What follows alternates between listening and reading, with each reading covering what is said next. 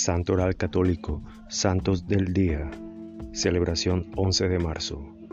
El Santo del Día es una reseña diaria de los santos guardados en la memoria de la Iglesia, historias de maestros de vida cristiana de todas las épocas que como faros luminosos orientan nuestro camino. San Sofronio, obispo de Jerusalén obispo de Jerusalén desde 634, San Sofronio combatió la herejía monotelista que Sergio, patriarca de Constantinopla, sostenía, afirmando que Cristo tenía solo una voluntad, la divina y no dos, la divina y la humana. Sufrió el asedio de los árabes y obtuvo la libertad de culto para los cristianos. San Eulogio, sacerdote y mártir,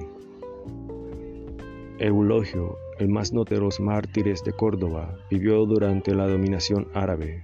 Como no soportaba la tibieza de los cristianos, se propuso defender la fe en Cristo, contrastando abiertamente Mahoma y el Corán.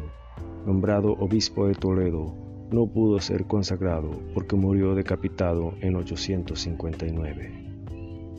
Gracias, gloria a Dios.